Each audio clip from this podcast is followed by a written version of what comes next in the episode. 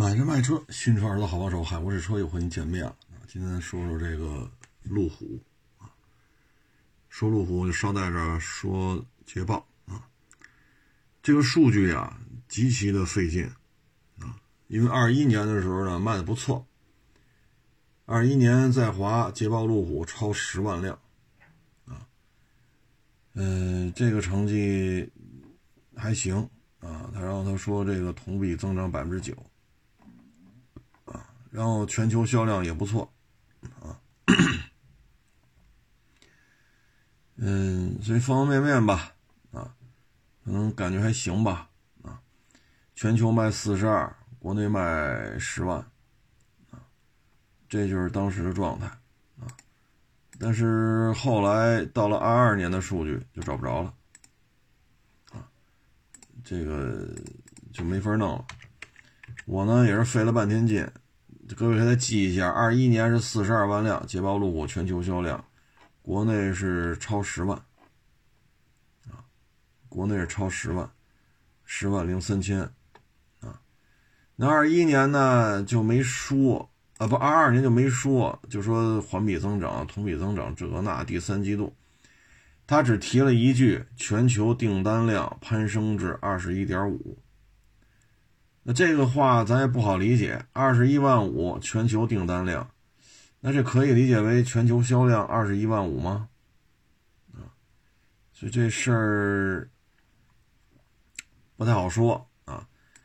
呃，因为现在能查到的都说第去年第三季度这么好那么好啊，第三季度捷豹路虎全球销量啊同比十五，环比五点七，啊什么零售增加五点九啊，所以这个。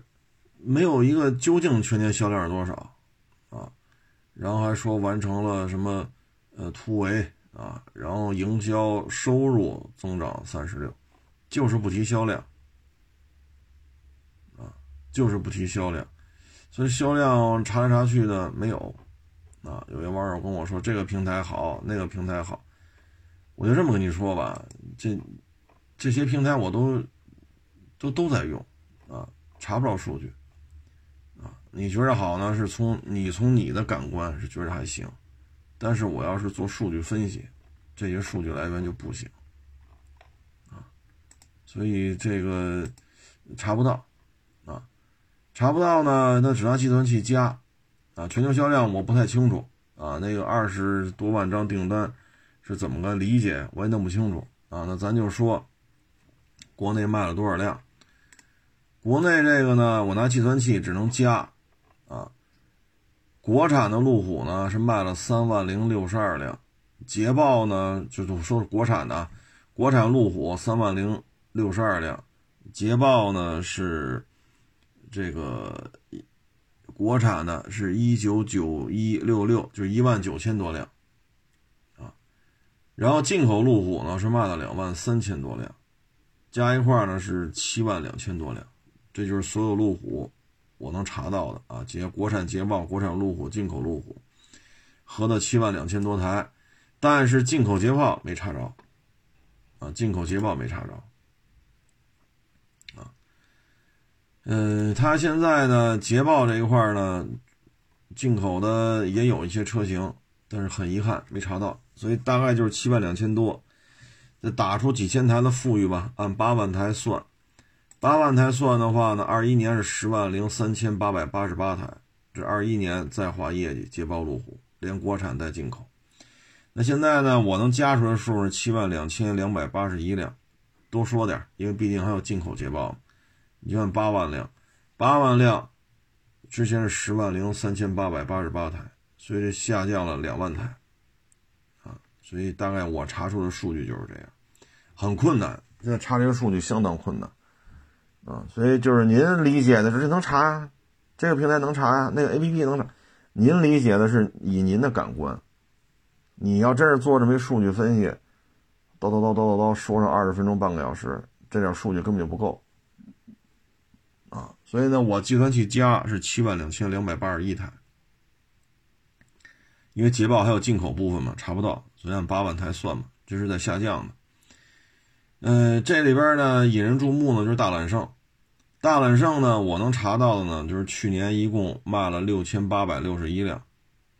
大揽胜，大揽胜呢，加价幅度呢现在是在缩水的，之前要加个百八十万，啊，七八十万，六七十万，现在揽胜呢，很多地方加价就是过十万，啊，十五、十万、十二，啊，具体看颜色，看看一些版本吧，反正基本上这个，呃，三点零的这个揽胜。啊，基本上就是加这个幅度，啊，十万、十几万，啊，就三点零的啊，其他的大排量咱就不说了。这个大排量呢，因为为什么呢？因为我查到的数据，有的是降价，有的是加价，我也弄不清楚怎么回事啊。所以我们能跟您说的呢，就是揽胜三点零的现在加价幅度大体上是在十到十几万。那车卖了多少呢？六千八百六十一辆。啊，这个数据高吗？反正这么看吧，卡宴，啊，卡宴是卖了两万多，啊，两万多，啊，嗯，这算是这个大 SUV 里边，它因为它是进口的嘛，啊，我算了一下，大概其实这销量还行啊，但是这也得分啊，要跟叉五比呢，去年国产的叉五。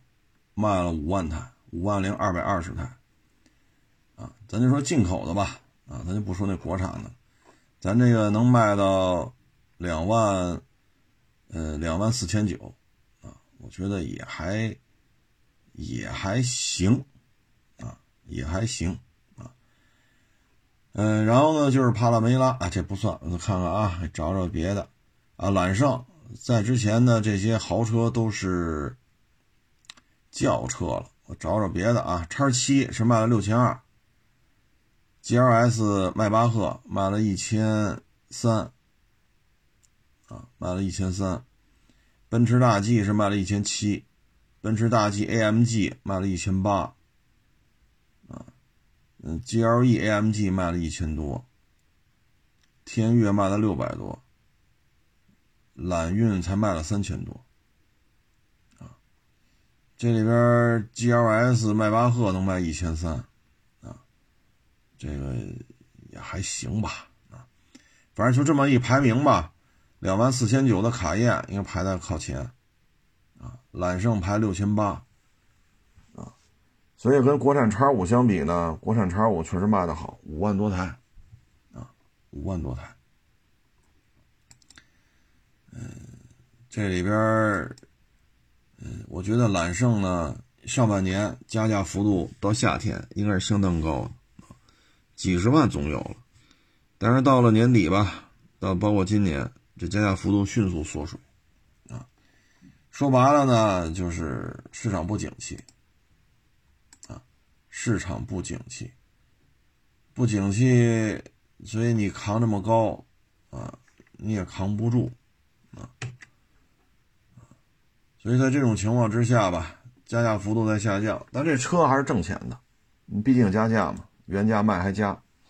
其他的就很一般了，发现五只卖了一千一百多台，啊，发现五只卖了一千一百多台，这个成绩，嗯，挺一般的，啊，真是挺一般的，嗯。目前看吧，像发现五呢，这个属于老了不疼，舅舅不爱，啊，你看 GLE 卖了三万二，雷克萨斯 R 叉卖了四万一，叉 C 九零还卖了一万零九百呢，卡宴新能源还卖了六千，啊，路虎卫士卖了九千多，途锐卖六千多，叉六卖两千多，你说咱这咋整？Q 七还卖了四千多。所以咱这车吧，呃，确实卖的一般般，啊，确实卖了一般般。这车呢，主要长得难看，再一个呢，你路虎现在全系不带大梁，这也不是一个太合适的做法，啊，所以你看到这个级别里边吧，到揽运这个级别里边，呃，GLE 能卖三万多。雷克萨斯 R 叉卖四万多，咱这车只卖了一千多，这充分说明这款车它的设计是失败的啊，它的设计就是失败的啊，所以您这个，哎，这赖谁呀？只能赖自己，歪屁股没大梁啊！这开着挺好的。再一个呢，就是发现五和揽运到底什么什么关系？咱现在搞不清楚。你这俩车有必要同时卖吗？您说呢？这 GLE，人家衍生出来 GLE 酷贝，它还是一个车系啊，对吧？你说迈巴赫 GLS 和奔驰 GLS，这也是一个车呀，只不过一个豪装了，一个标装标准装修，一个豪华装修。你弄一揽月，你弄一个发现五，这外形也不一样啊。内饰说一样吧，看着像，细看吧又不一样，那这俩车啥意思啊？所以这个没法弄啊。你像揽运，这就属于款型比较老的车了，但是呢，它去年还卖了三千多啊，咱这发现才卖了一千一百，一千一百一十三辆，这差距太大了啊！哎，主要是长得难看。其实这车就应该带大梁，还是这么方方正正，像奔驰大 G 一样，还是有人认的啊。揽星揽胜星脉呢，卖的比发现还好，这我也没想到，卖了一千六啊，居然能卖到一千六，这个真是呃佩服佩服啊，这这个成绩确实是可以了啊，嗯，说明什么呢？就是这个发现的失败啊，失败到还不如星脉啊，星脉都是搭着卖的啊，但现在发现五也成这德行了啊，太意外了啊！其他的车型呢，就是这个卫士，卫士还是可以的，九千五百五十八辆啊，这个销量在整个揽胜家族当中，这就算啊，路虎家族算可以了。因为揽胜六千多，发现一千一，揽运三千多，咱这星脉呢是一千六，啊，所以咱这车能卖九千五百五十八，这绝对是目前路虎家族当中，呃非常讨喜的，啊，销量都快一万台了。这台车呢之所以能这么受欢迎，就是这个硬朗的外形。其实说白了，你把发现五的外形整的。硬朗一点，别弄个歪屁股，这事儿不就解决了吗？对吗？这事儿是不是是不是就就解决了？啊，这车呢，现在卫士呢在店里边，呃，基本上不加价了啊。然后除了个别版本吧，基本上都是有点小优惠的，啊，有点小优惠，个别版本能加一点。这车还是走量的。啊，对四 S 店来讲，这台车的销量约等于揽胜加发现五加星脉啊，所以卫士是今年路虎的一个重要的支柱吧。这台车其实赢就赢在外形上了啊，就赢在外形上了，说别的也没用啊，就是就是外形好看啊。因为我也看一些媒体朋友这个私下里聊，好家伙，这卫士。啊，可以啊，这不是一般人能玩得转的啊。所以这车呢，现在就是这么一个不太景气的状态吧。啊，主要原因呢就是持有成本的问题。啊，进口的高端版本呢，跟老百姓关系太远。啊，也就星脉能算便宜点的车吧。啊，剩下的价格呢，呃，都不算低。都不算低，这个东西，嗯，销量和这个价格这之间是有一定关系的，啊，但是呢，现在它的问题就是款型，你像叉五 L GLE，一个能卖到五万多，啊，一个能卖到三万多，啊，就人家这这俩车 GLE 原装进口卖三万多。宝马叉五加长了，国产卖五万，那咱这就没有一个能过万的，这就说明什么呢？发现五一七年上市，款型失败，设计的太失败了。揽运呢，其实有一定群众基础的，但是款型太老了啊。揽胜呢，这就高高在上了。好家伙，一揽胜差不多能低配揽胜差不多能买俩低配的四缸叉五 L 了，这个太高高在上了啊。嗯，所以这个车呢，我们就看出没有一个走量的。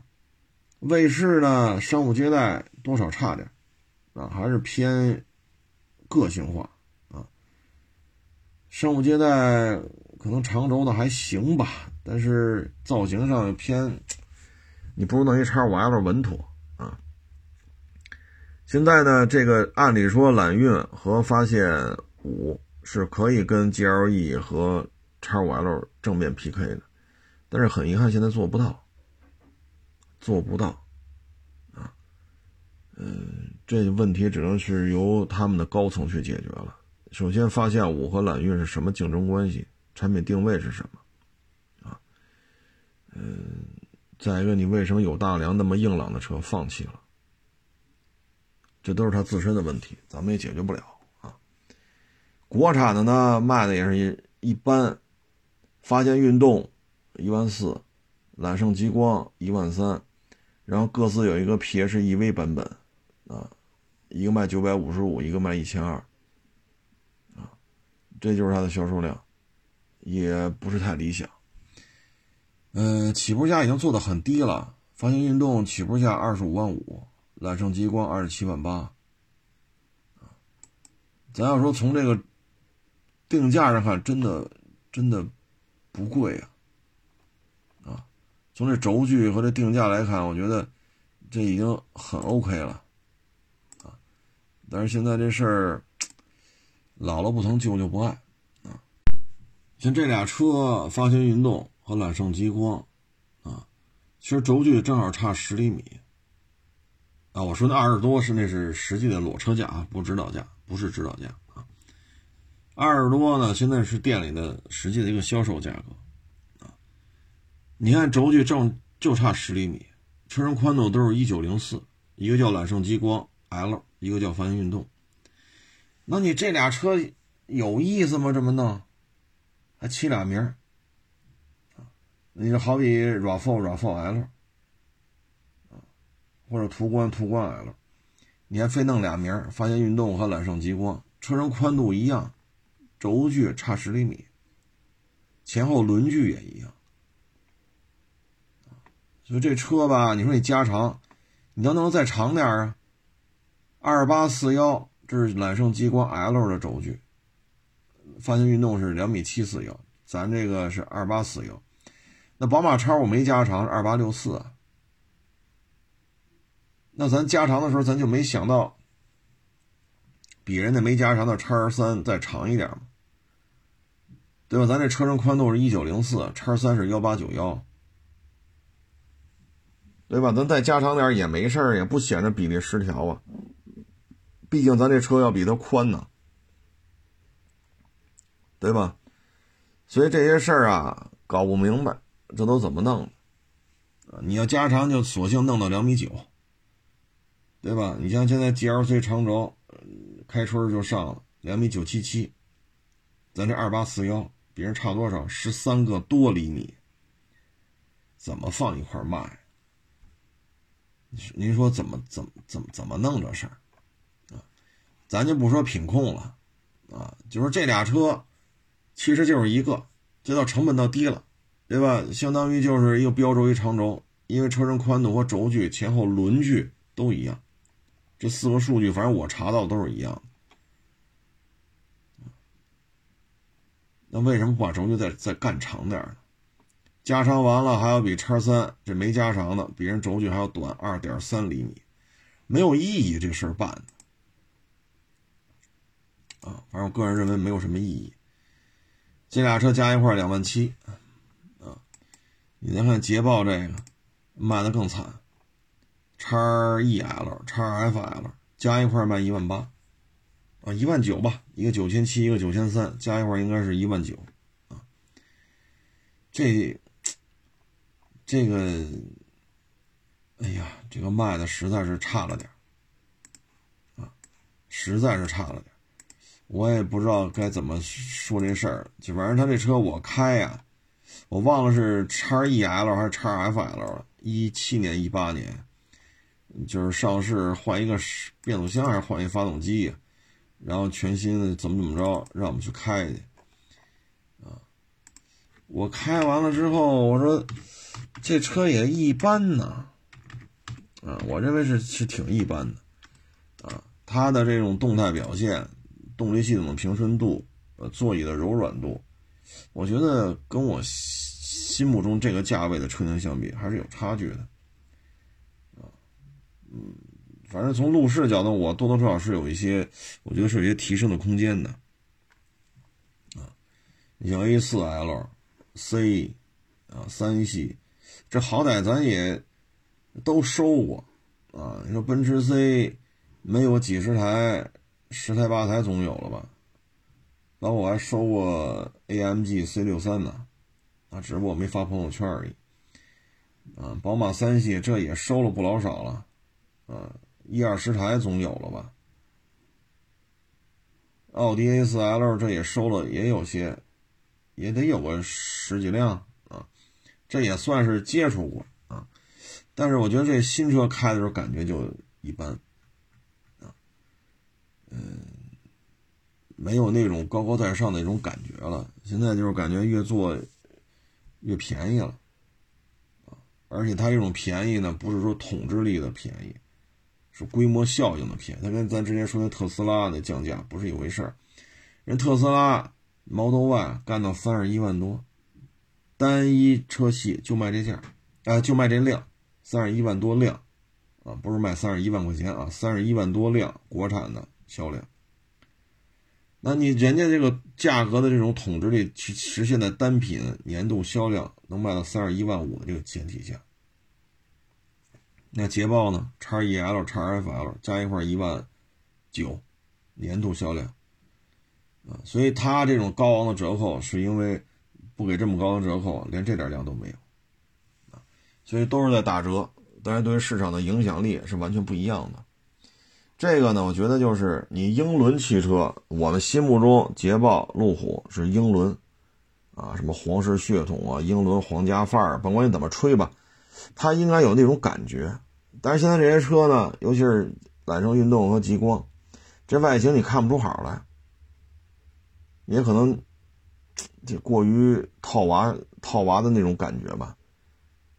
反正我现在看揽胜运动和那个是呃发现运动，揽胜极光 L，我看这外形是一点没有新鲜感，因为这外形也确实有些年头没换了。再一个就是捷豹，这也看不出来当年啊，说奥运会之前零四年、零五年，捷豹大叉勾，啊雪茄型的车身，哎呦往那一摆，我操，这就是豪车，这就是英伦的豪车，啊，包括那 U 型的那换挡那个。换挡那个槽啊，U 型的，啊，四个大圆灯，我家伙这，那车现在二手都特别的保值啊，零几年那个都能卖到三十多。为什么呀？你都是自己的后代车型衬托，现在大家觉得那个才是英伦豪华车型的代表啊，所以零几年的捷豹大叉勾现在价格一路上涨。一七年、一八年的时候，那种车也就二十二十多一点，十八九。现在三十多，啊，过去五六年了，车还为什么越来越贵呀？那就是它的子孙表现的不好呗。叉 E L、叉 F L 没有英伦车的那种感脚了，啊，品控也就那么回事啊。品控的事我也不在这说了，您觉得质量好您就买啊，就咱不抬这杠。所以呢，现在看的捷豹、路虎就是属于什么呢？品控需要提升，车型呢需要梳理一个定位，啊，你比如说发现和揽运什么关系？你有必要弄一个发现运动和极光 L 吗？有必要？再一个，你为什么加长了半天，还比没加长的叉三轴距还要短，还要短两个多厘米？这都怎么设计的？是咱设计时候不知道有一个车叫叉三是吗？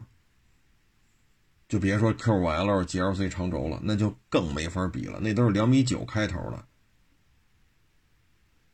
怎么聊？新的 GLC 长轴两米九七七，咱这个比人短十三四个厘米，都是 SUV，怎么放一块聊？所以就是战略规划，差点意思啊。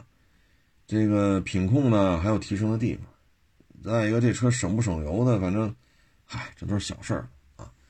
反正这事儿吧，就是自己这个可能不是太清晰啊，战略规划偏混沌。新的一年呢，可能它的增长点就是它的卫士和揽胜。全新一代揽运是来是没来啊？我现在也搞不太清楚啊，因为对这车，实话实说啊，也不是太关心啊。除非有人要卖这车来，去咱去看看这个，呃，车的一些参数什么的。要没人来看来，都懒得看啊。呃，好像是要来新款啊，我记得是要来新款啊。嗯，这个只能是看吧。啊，看揽运这个大概其这个市场表现吧。啊，嗯，现在店里好像是有这车了，揽运好像是有这车了，但是我也没想到销量卖的也不咋地啊。揽运的销量其实也不高，这新款的，嗯，按理说不应该呀，按理说是不应该，但是为什么揽运？我看着月度销量。二二二年一月份卖了七百台，剩下的就是二二年七八九三个月能做到四百多五百多，剩下的全是有几十台的，有二三百台的啊。所以这新款呢，应该是摆到店里了，就看今年揽运能不能过万吧。但是竞争对手太多了，叉 Y，GLE 啊。咱这车有这个必胜的把握吗？能跟人家扛一扛啊？因为这揽运我看了一下，它那新款的轴距是二九九七，轴距还是不到三米。那这轴距跟 Q 七差不多。那 X5L 是叉七的轴距，所以这车要卖到九十九十六万八的话，它要比 X5L 三点零 T 要贵了二十二十万。啊，要贵了，那是七十万零五千嘛，咱这九十六万八嘛，要贵了二十多万，二十六万三，差价二十六万三，这差价能差出一台揽胜极光去，啊，所以揽运呢，其实今年新的增长点，但是也不要太乐观，因为这圈子里 Q 七才卖几千台，Q 八卖几千台，途锐卖几千台，啊，希望它好一点吧，为什。